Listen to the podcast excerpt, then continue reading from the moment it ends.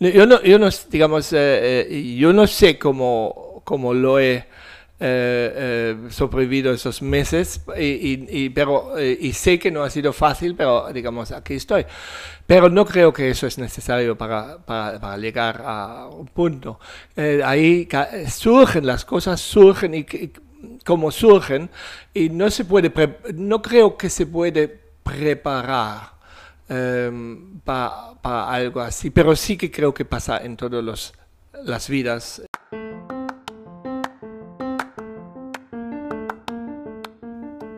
Hola, somos Flo y Felipe y estás escuchando Forjando Destinos. Hablamos con líderes de diferentes disciplinas, incluyendo artistas, atletas, emprendedores, chefs y mucho más todos con una cosa en común. Tuvieron la valentía de forjar sus propios destinos con resultados impresionantes. Durante nuestras conversaciones con estas personas extraordinarias, nos adentramos en sus historias para entender sus metodologías, herramientas y factores principales que los han llevado a realizar su éxito, para que lo puedas poner al servicio de tu propio camino y te inspires a seguir tus sueños. ¿Te animas? Empezamos. Hola, ¿qué tal? Este es un nuevo episodio de Forjando Destinos y el día de hoy tenemos el gusto de recibir a Bernd Nulla, un chef alemán de alma española que por las vueltas de la vida terminó en Valencia y tiene uno de los restaurantes más conocidos de la ciudad, el Riff, que además fue el primer restaurante en Valencia en conseguir una estrella de la prestigiosa guía Michelin, que se otorga a los establecimientos con una propuesta culinaria de gran calidad. Bernd, Espero que haya pronunciado tu apellido correctamente. Bastante bien. Qué gusto recibirte, ¿cómo estás? Muy bien, muchas gracias por invitarme. Qué bien. Y... No era la primera estrella, ya había otros restaurantes que tenían una estrella antes. Eh, ah. Algunos, algunos restaurantes. ¿En Valencia? En, Valencia, ciudad, sí, sí. Ah, mira tú, bueno, ahí nos equivocamos con la investigación. Empezamos. Empezamos bien la conversación. Sí, y bueno, eh, también un dato muy eh, curioso es que esta entrevista estaba planeada para haber sido remotamente. Teníamos una herramienta, de hecho nos metimos a la llamada cuando íbamos a empezar a la conferencia. Y em, Ben vive en Valencia, igual que nosotros, y tuvimos problemas técnicos y Ben muy eh, espontáneamente dice, oye, pues yo puedo ir a la casa de ustedes. Así que aquí está, justo al frente de nosotros, nuestra primera entrevista presencial. Claro, Valencia al final es pequeña y con la bici se llega a cualquier sitio en un momento. Así es, entonces bueno, espontánea entrevista, la primera en vivo. Así que adelante. Naciste en Alemania Eres chef, pero también hiciste teatro y montaste una escuela en Italia. Viviste en el campo ordeñando vacas y ahora vives en Valencia. Claramente tu historia de vida no corresponde a ningún camino convencional. ¿Por qué mantenerte siempre por fuera de este camino?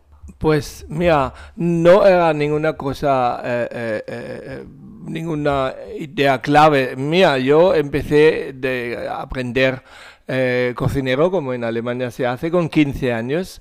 Mm. Mm, tenía la ventaja que así salía de casa. No estaba mal en casa, pero eh, quería hacer mi propia vida.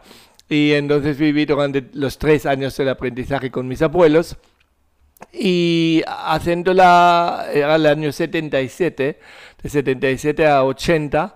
Y claro, te preguntas, Em, que era un restaurante normal, yo no sabía ni de estrellas, o ni, ni, podía imaginarme que la cocina puede ser algo más que un puro curro, ¿no? Digamos, un puro trabajo. Entonces, em, digo, ¿qué puedo hacer con, con cocina? Pues mira, ¿qué se puede hacer? Pues viajar. Digamos, ¿qué necesito para viajar? Inglés. ¿Dónde se aprende inglés? se aprende inglés en Inglaterra. Pues entonces, el día después de mi examen, en el 1998, eh, corrí el tren y iba a Londres, donde tenía ya trabajo buscado antes, en el Hilton, en el Kensington Hilton, y ahí eh, estaba yo medio año. Lo que pasa me fui porque el Londres entonces ya estaba lleno de extranjeros, mm. había muchos alemanes y si no era imposible que, de, que solo había, eh, solo hablabas inglés, que era la idea mía.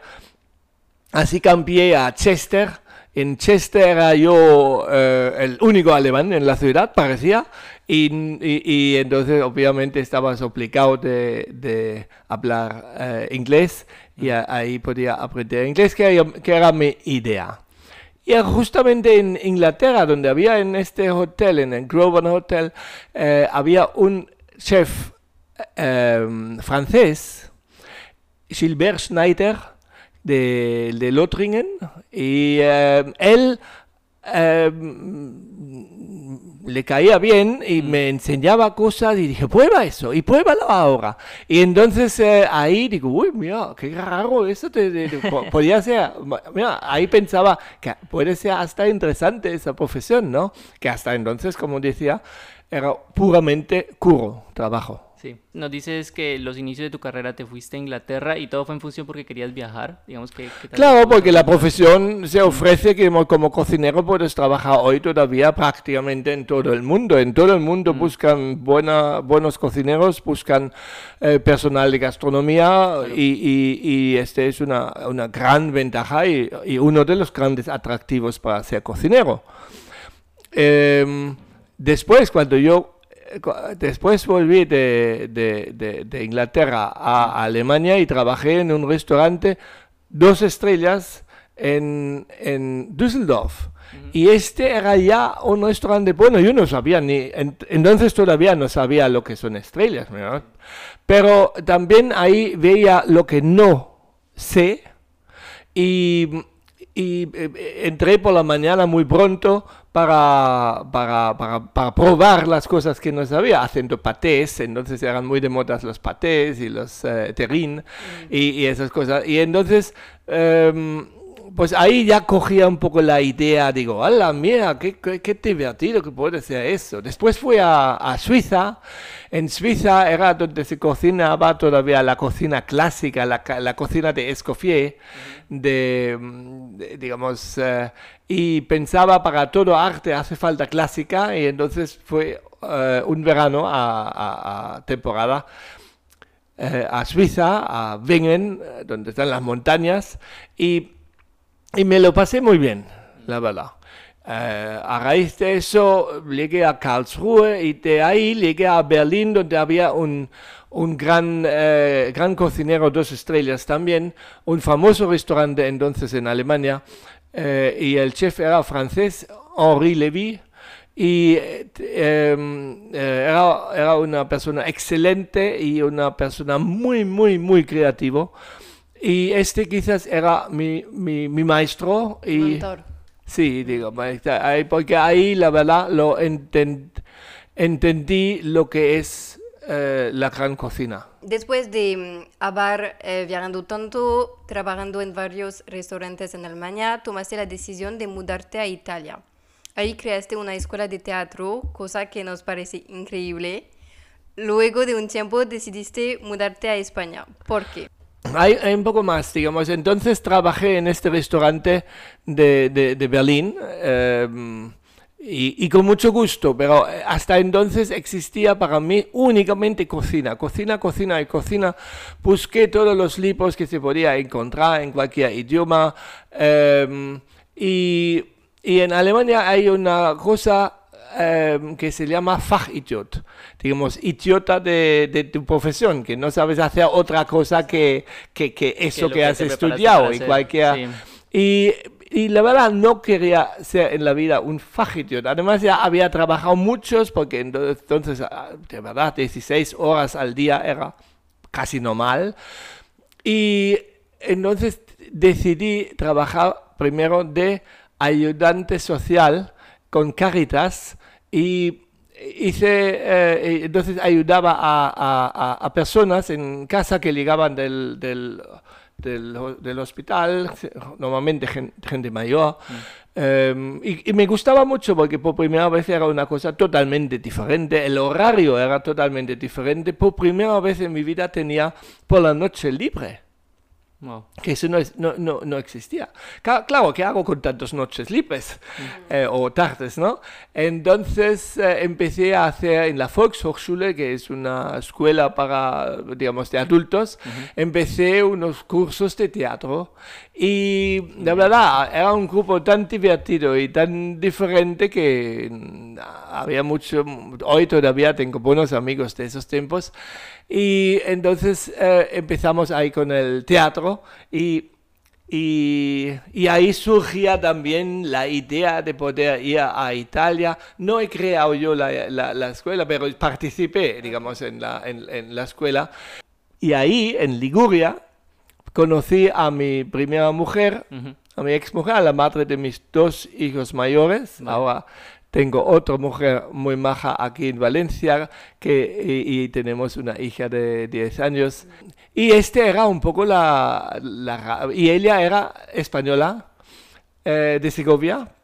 Y en, pero entonces, en este, ya estamos en el año eh, 90. Entonces en España no se podía entrar así de fácil y encontrar trabajo porque hacía falta un permiso de trabajo. Y entonces nos casamos en, en- en Alemania y veníamos aquí a España. Primero yo no hablaba nada de español, así fuimos a la granja de, de- de- de sus padres y ahí ordenaba vacas y la verdad me gustaba mucho el trabajar en el campo. Este, ¿Qué eh, hacías exactamente? en el campo. Sí. Pues todo lo que es agricultura, digamos, cogiendo eh, la, la, la, la paja, de trabajar en el campo Ah. y, y las vacas. Las vacas se ordenaba tres veces al día y mm, Wow. sí, y, y, digamos, eh, teníamos 26 vacas y era, era muy bonito. eh, Era una cosa, yo hubiera seguido, yo he tenido, hubiera estaba pensando, podríamos hacer algo como, como eh, yogures eh, naturales, ecológicas, Ok. no sé, biodinámicos, e incluso haciendo queso, y ya entró un poco más en mi tema.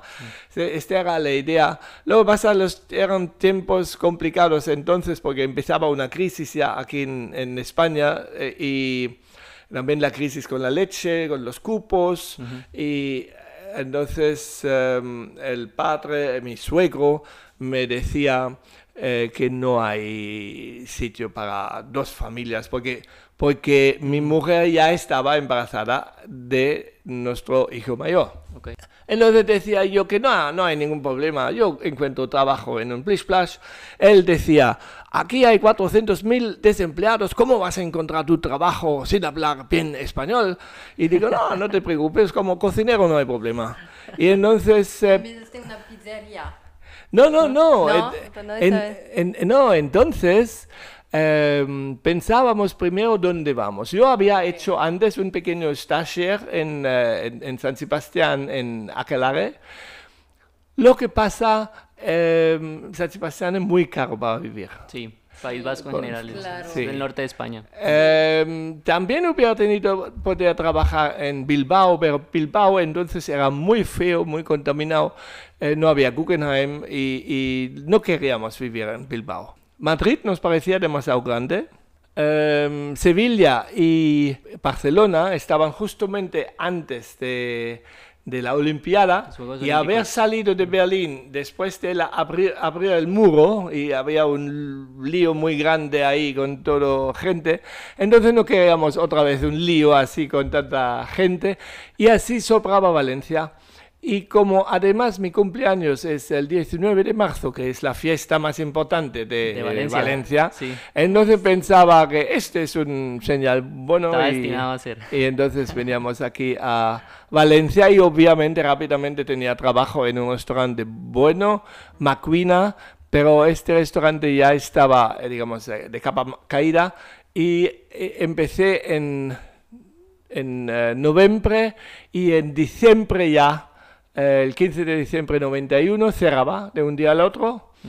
Y mi hijo mayor nació el 7 de marzo 92, o sea, había que trabajar por primera vez, no Claro. podía ser el, el- el hippie eh, que estaba acostumbrado. Y, Y claro, para cuando ten- hay un niño cambia, cambia todo, ¿no? Cuando hay un niño ya, ya, sí, sí, sí, sí. Digamos, no hay nada que cambia tanto como un niño de repente. Y eh, ahí, entonces tenía que, habilidades. claro, entonces, entonces eh, yo trabajaba porque no había, no había restaurantes que me eh, contrataban aquí en Valencia, sobre todo no por, por el sueldo que yo necesitaba ya con un, con un hijo. Entonces eh, había una pizzería en la calle Sueca y este dueño me decía, eh, empieza con nosotros, yo te pago lo mismo como Macuina. Digo, Dios mío, lo mismo, porque ganaba muy bien en Macuina. Y ahí trabajé de jefe de cocina y, y tenía buen sueldo. Entonces, al final me arreglé con él y decía, porque claro, para mí era por debajo de mi nivel de trabajar en una pizzería. Yo no, pero claro, como estaba el hijo y todo, entonces digo, mira, vamos a hacer un esfuerzo y le decía, mira, si dejas mi mujer que- y mi hijo que, que come con nosotros en la comida personal, em, si me compras una máquina de hacer la pasta fresca yo mismo y además quitas los flores de plástico de la mesa, entonces empiezo yo aquí. Y, esto, y eso es lo que he hecho y ahí he trabajado eh, un poco más que un año. Y la gestión no era de la más buena y entonces decía a mi mujer que, necesitamos nuestro propio restaurante. Y entonces empezamos a buscar y, y- y encontramos lo que era entonces el, el, el- el Ángel Azul. Sí. Eh, eh, que, que El Ángel Azul, una película eh, alemana con Marlene Dietrich, la primera película con, sonida, con, que- con sonido. Y em, eh, este era el nombre para este restaurante. Sí, cuéntanos del concepto del Ángel Azul en términos de la, la propuesta culinaria, ¿de qué se trataba?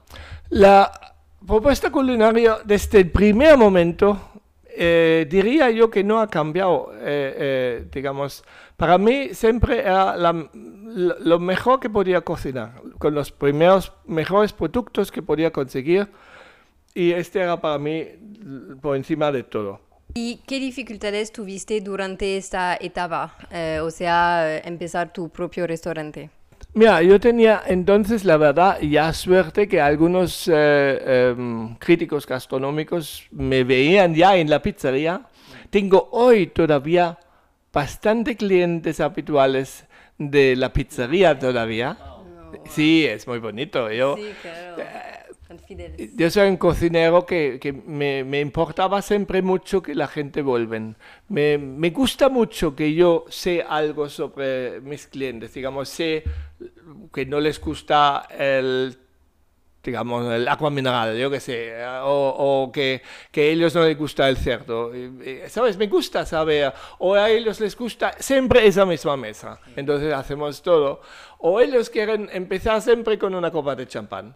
¿No? Digamos, eh, me, me gusta esos Eres un pequeños chef, detalles. sí, eres un chef muy cerca de tus clientes.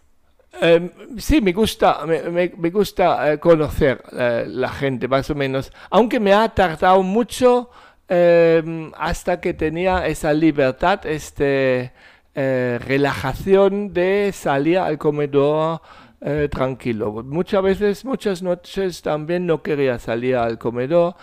Em, siempre estaba yo muy exigente conmigo mismo y no, cuando yo no estaba eh, contento, em, muchas veces he salido al comedor y dice, no, fantástico, fantástico, pero yo no estaba contento y entonces prefería no salir. ¿verdad? He pagado muchas horas de psicóloga para, para poder eh, salir. Vale. Después de ocho años decides tomar otro, otro rumbo y creas un nuevo restaurante, el Riff. ¿Por qué cerraste el Ángel Azul y cómo el Riff era diferente? El Ángel Azul era un restaurante que era antes un restaurante eh, eh, vasco y la cocina era 13 metros cuadrados, o sea, muy, muy pequeño. Diminuta, sí. Y en los 13 metros cuadrados estaba todo incluido, la máquina de café, el- la pila, eh, incluso he puesto una cámara fría, digamos, donde se podía entrar, Sí. digamos, he puesto en esos pequeños metros cuadrados, pero era siempre muy demasiado pequeño. Claro. Y la idea mía de, de tener un restaurante montado como yo pienso que debe que ser montado, eh, este, no salía de la cocina. Es más, cuando la primera vez entré en lo que después iba a ser el Ángel Azul, entré a la cocina, salí de la cocina y decía, mira, en esa cocina jamás puedo trabajar yo.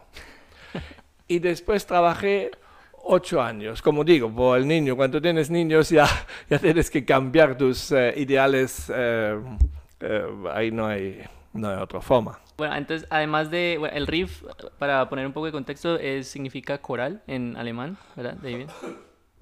Sí, es Arrecife. Sí, perdón, arrecife, así es.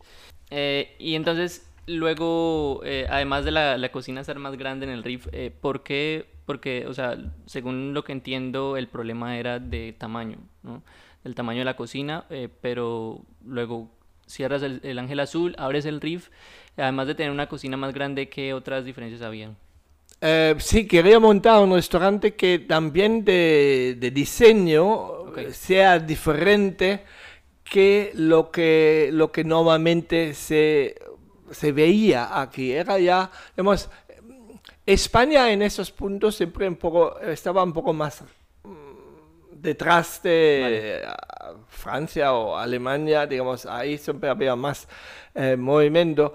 Em, sí, sí, el diseño me importaba mucho y encontré a, a- a Andrés Alfaro y este, este me hacía un diseño, la verdad, muy bonito, muy, muy actual hoy todavía y sí, esa era una, Vale. un- una de las razones. También había muchos. La más importante era que, que, la cocina era más grande, que el comedor, que los camareros pueden llegar a todas las mesas. Digamos, no hay ninguna mesa en la pared donde había que pasar el plato para que llegue a, a su comensal, como era antes en el Ángel Azul. Y mm, cosas así. Había algunos puntos, pautas, eh, siempre para el bien del cliente. Y no flores en la mesa. y, y sobre todo no de plástico. no de plástico. Vale. Y no, pero también un punto era, no, no quería cuadros en la pared. Las cosas van bien y eventualmente el restaurante logra una estrella Michelin en el 2009. ¿Cómo fue el proceso de obtención y cómo funciona todo? La estrella Michelin, eh, nos llegué- nos- nosotros cocinábamos bien desde la pizzería en el año 1991. 93 abrimos el Ángel Azul. Creo que desde el 94 ya estamos dentro de la guía Michelin. Digamos, la guía Michelin tiene restaurantes eh, con estrella, pero también restaurantes sin estrellas estrella. que recomiendan. Sí. ¿no?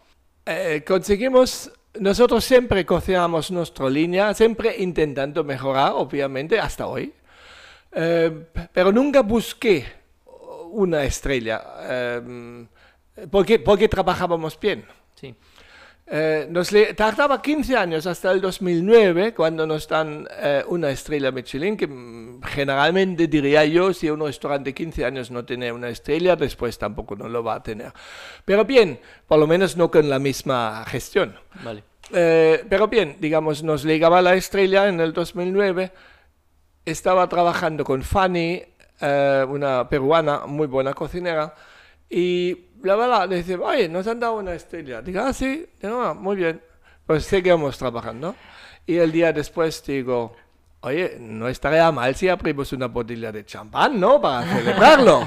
ah, vale, buena idea. Y lo celebramos, ¿no? Y no había nada más, nada más. Ah, vale. O sea, eh, Mm, y- simplemente ustedes nunca saben, no hay que tal vez como un proceso de evaluación que ellos vengan y Sí, entonces ahora, después venía lo de los eh, Best of the World de, de, de- de- de- del, del agua este peregrino y, y entonces como ellos hacían fiestas y eso, entonces empezaba, yo creo que en el, en el 2011 o 2012 empezaba Michelin también, lo que pensaban ellos que, mira, tenemos que hacer una fiesta también y entonces empezaban también ellos a hacer una fiesta, pero a mí no me tocaba la fiesta nunca.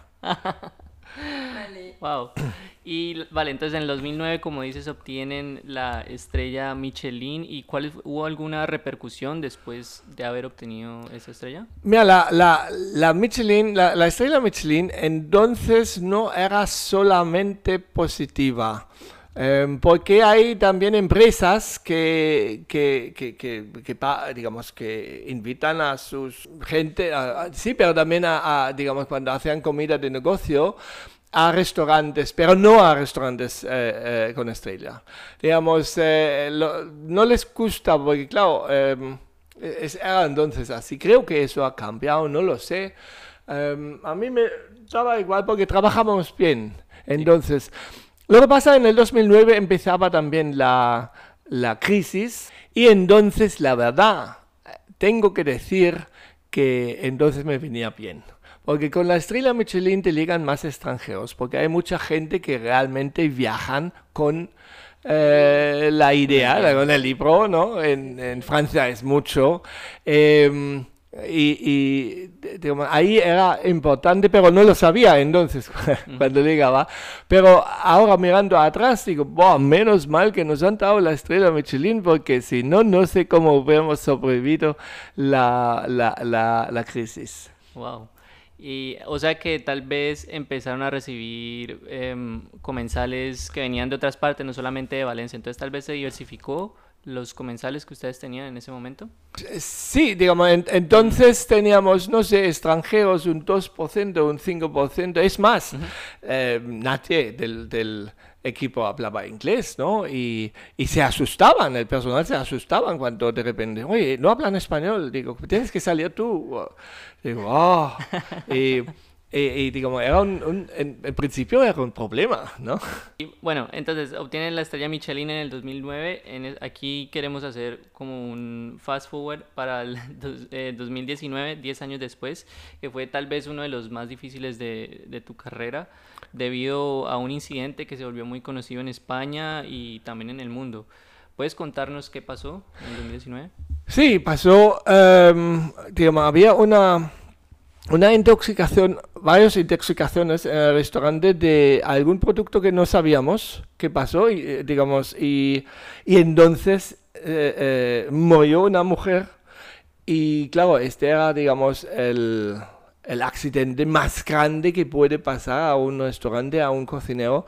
Eh, era una, una, verdadera bestialidad, una, una verdadera locura. En, en po pocos minutos había 30 cámaras en la puerta y, y era, era, un, sí, como digo, la, el, el accidente más grande imaginable para un un restaurante para un cocinero y la verdad era un shock tremendo, fortísimo, una bestialidad.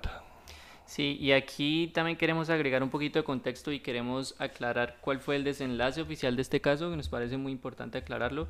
Después de la investigación, las autoridades concluyeron que la, la, la lamentable muerte de, de, la mujer que comió en el restaurante Riff estuvo relacionada a problemas preexistentes de riñón es decir, que no estuvo directamente relacionado con las setas que causaron la intoxicación.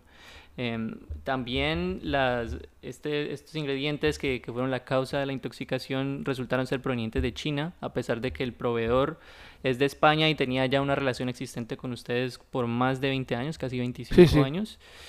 Eh, las autoridades no encontraron justificable cerrar el restaurante permanentemente y de igual forma la estrella Michelin se mantuvo con respaldo de calidad de cocina que ustedes siempre habían ofrecido? Claro, era un tiempo muy, muy complicado. Tenía la gran suerte de tener un amigo abogado que me echaba, que me ayudaba muchísimo, y una amiga periodista que, me, me, que nos ayudaba también, porque era un tiempo muy complicado de de gestionar, porque había tanta gente que querían entrevistas, tantos, tantos abogados que querían eh, meterse en el tema también, y, y era eh, un, una, un, un, momento eh, muy brutal, muy brutal, ya verdad, muy eh, fuera, fuera, de contexto. Entonces, claro, nosotros cerramos el restaurante, porque lo cerramos nosotros, y Incluso llegamos a un momento que, que, que hablamos con la, la, sanidad y dice, no, pues si vosotros habéis cerrado, habéis cerrado porque vosotros queríais. Nosotros no os, habéis, no os habemos aplicado nunca. Porque claro, nosotros queríamos volver a abrir cuando el asunto está aclarado. Cuando se sabe exactamente qué ha pasado, dónde está el problema y qué ha pasado, ¿no? Así después de tres semanas volvemos a abrir y, la verdad, otra vez mis clientes habituales que, que, nos apoyaban como, la verdad, como para, para, salir las lágrimas, digamos. Era increíble, teníamos lleno mediodía y noche siempre. Había, a veces había, conocía a todas las mesas que teníamos en el comedor, a todos eran, eran gente que ya eran clientes desde hace años. La verdad, era un comportamiento que la verdad no estábamos esperando, porque nosotros pensábamos que va a ser muy difícil difícil después de esa circunstancia otra vez, em, digamos, eh, remontarnos, ¿no? Em, también eh, había ayuda, obviamente, de colegas de Valencia, Ricard Camarena, justamente, que eh, me, me, ayudaba mucho, digamos, y, y de, obviamente muy importante durante este tiempo la familia, mi mujer, los amigos, ¿no? Digamos, eso era un apoyo en este tiempo muy fuerte, pero la, hasta que el juez, el juez decía claramente que nosotros no estamos vinculados con la muerte, tardaba hasta octubre, o sea, más que medio año. Eh, estamos con esa eh, incertidumbre rollo, digamos, que era la verdad eh, súper complicado y, y, muy, muy estresante para mí también. ¿Y qué aprendiste durante esta crisis? Aprendí sobre todo que la vida no viene como uno quiere. Mm. Digamos, un, un, un corte puede venir en cualquier momento, puede pasar algo y que no tenemos que contar con, con eso. Era, era, uno de los eh, eh, eh, pensamientos que tenía muy a menudo, digamos, digamos que la, la, vida hace su propio ritmo y en cualquier momento eh, es casualidad que justamente un año antes, uh, dos, un, un, año y medio antes, mi hijo, no el mayor, el segundo, eh, tenía un paro cardíaco en la playa de San Sebastián y estaba dos días en coma, ¿sabes? Y entonces también llegabas a, llegas a, ahí, a San Sebastián, y tienes ahí el, el hijo y, y, los médicos que dicen que va a sobrevivir, pero no sabemos cómo. No sabemos cómo va a, a sobrevivir porque no sabemos cuánto tiempo la, el cerebro estaba sin, eh, eh, sin óxido. Exactamente. Y entonces, claro, entonces tienes ahí dos días y dos noches que estás ahí eh, dando vueltas y el punto de perder un hijo. Y, y entonces, eh, claro, eh, decíamos, claro, y, y, y, entonces, claro, digamos, la vida simplemente no va como, como uno quiere. Y cuando entonces en el, en el digamos, cuando empezaba en el 2020 la la pandemia, que ya estaba acostumbrado eh, a algunos golpes, decía, ala, mira, desde el primer día, mira, el año pasado estaba yo solito en el barco y todo el mundo mirando, esta vez me voy a sentar en el centro del barco, relajándome y dejo eh, remar a los otros. y, y, así este, este choque, como he visto de muchos colegas y muchos amigos también, este choque de la pandemia, yo no lo tenía. Eh, no, de verdad, es posible, eh, seguramente por, por, lo que me ha pasado, digamos, a mí, digamos, este, este cuando pasó lo de las setas, este para mí era mucho más fuerte que la pandemia, la verdad. La crisis de 2019 te ayuda a lidiar con los problemas de la pandemia. Sí, en cierta manera sí, porque, porque asumía totalmente que la vida va como quiere y, y que, que, que, puede haber, digamos... Eh, Ir con el flow. Creo que somos la primera generación, o la, las primeras dos generaciones, mis, mis padres, mi, mi padre nació en eh, 41 y vivía también lo de la después de la guerra, la postguerra, no, pero digamos, en cierta manera somos un poco la primera eh, eh, eh, generación que vive sin guerra, ¿no? Digamos, que vivimos, bueno, pero las generaciones antes, ninguna vivía sin guerra y sin hambre y sin, digamos, nosotros somos unos grandes privilegiados. Em, y, deberíamos que estar contentos bailando en la calle todos los días por, la suerte que, tenemos, ¿no? Entonces, eh, no estamos acostumbrados, quizás por eso también este gran choque cuando viene de repente una pandemia y este gran, sí, digamos, y, y, esa mucha gente, no quiero que, yo no quiero salir con, con em, máscara. máscara a la calle, y, ¿sabe? ¿no? Pero al final Em, esas cosas eh, suceden, ¿no? Y entonces para mí también me ayudaba, eh, me ayudaban, eh, hay, hay una, una, una película, un, documental que se llama For Grace, de un restaurante en, en Chicago. For Grace, como, Grace, Grace, mm. Kelly o For Grace. Y, y de un cocinero que, que tenía también una infancia tremendo y, y, ahí lo veía muy claramente como tienes dos caminos solamente. Uno es hundirte, que es fácil cuando te pasan esas cosas. Puedes decir, uh, la culpa tienen los otros y ahí yo, qué pobrecito. Y la, el, el otro camino es olvidar esas cosas y decir, mira, adelante, ya está, adelante, mm. vamos a seguir, vamos a ver cómo vamos adelante y vamos a ver cómo, em, cómo arrancamos ahora nuevamente, pero no mirando a la, al, hacerse culpabilidad o darlo culpabilidad o, sentirse culpable, digamos, digamos, mira, tenemos que ir adelante, cueste lo que cueste y, y, ahí vamos. Y esa es una película donde se ve claramente, porque son dos hermanos, donde la, después de una eh, eh, tragedia muy fuerte en sus infancias, la hermana no levanta pie y él llega a tres estrellas, no a uno, no a dos, a tres.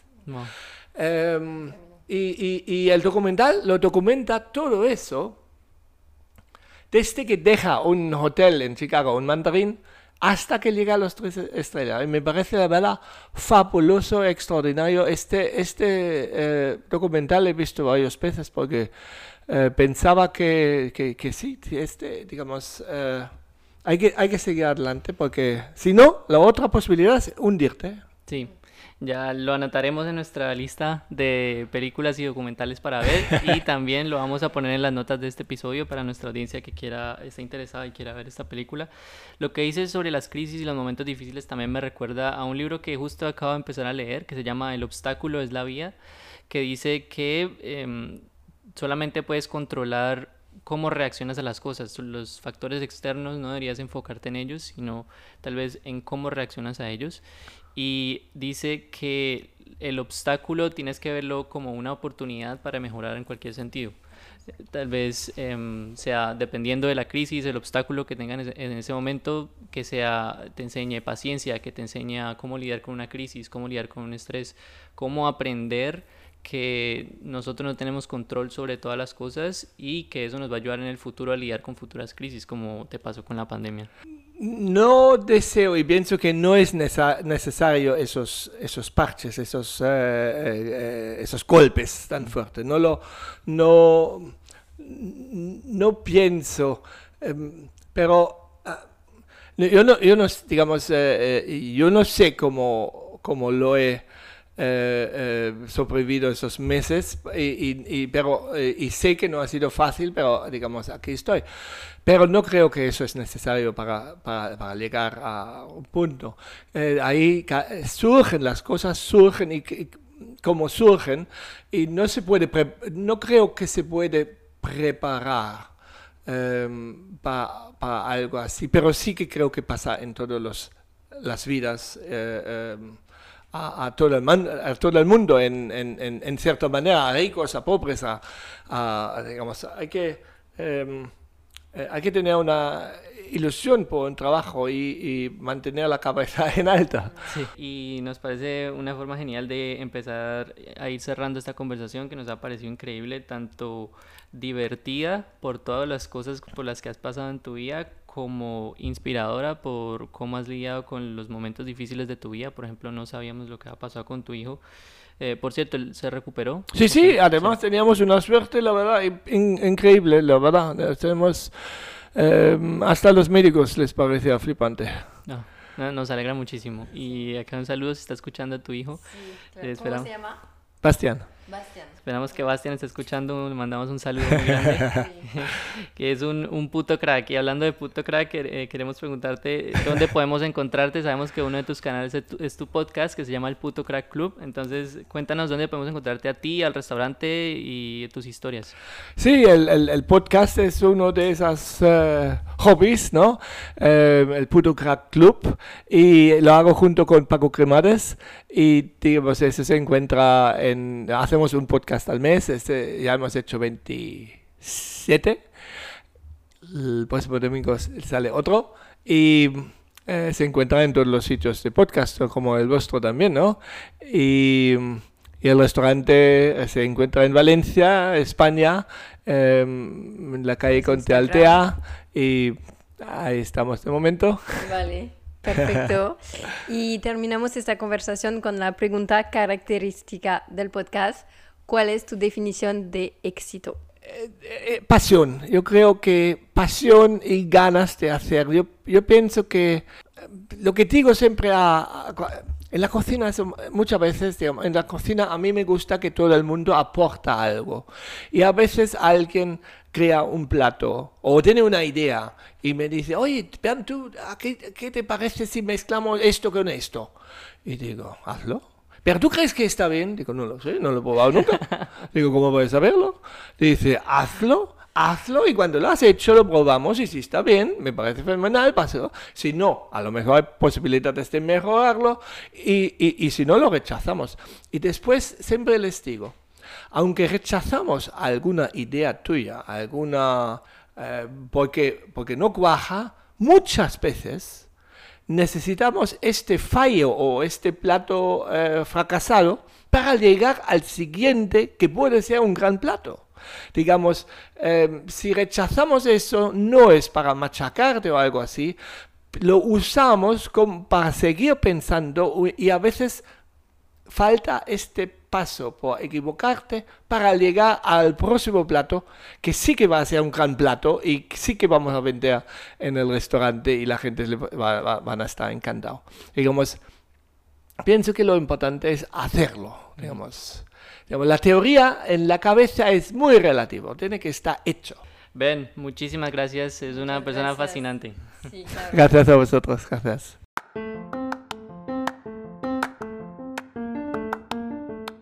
Muchas gracias por compartir un rato con nosotros. Si te ha gustado este podcast, la mejor forma de ayudarnos es compartiéndolo con otras personas, dejándonos una reseña y suscribiéndote en tu plataforma preferida. Síguenos en Instagram como arroba Forjando Destinos Podcast o en LinkedIn como Forjando Destinos para que te mantengas al tanto de nuestros proyectos y nuevos episodios. Este podcast es para ti. Si tienes retroalimentación, preguntas, sugerencias o mensajes de cualquier tipo, puedes hacerlo en nuestras redes sociales o a través de nuestro correo electrónico forjandodestinospodcast.gmail.com ¿Tienes recomendaciones de invitados para nuestro podcast? Cuéntanos a través de cualquiera de nuestros canales. Hasta la próxima.